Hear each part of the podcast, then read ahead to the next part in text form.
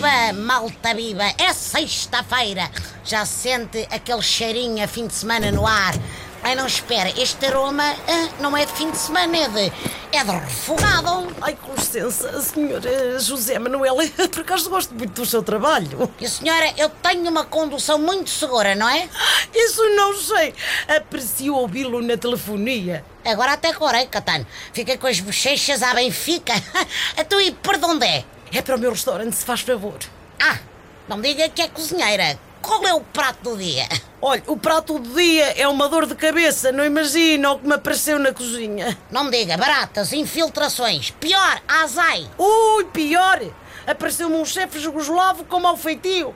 Aí um jubo coisa, o Stani coisa, foi renovar o seu estabelecimento. Foi, mas deve ter havido engano porque eu não me inscrevi no programa. Então porquê que não lhe diz isso? Eu já tentei, mas o homem só grita, só grita, só grita e diz palavrões que eu nem conhecia. Ah bom, sempre aprende qualquer coisita, não é? Um gajo deve estar munido de palavrões novos.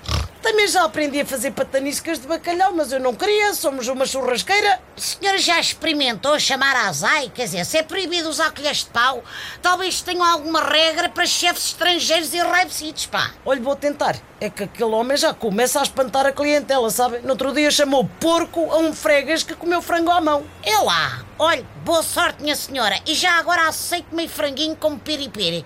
Hoje a minha esposa não me fez o comer e não vá o jubo ou coisa ou chato ou coisa entrar-lhe na cozinha. Xissa!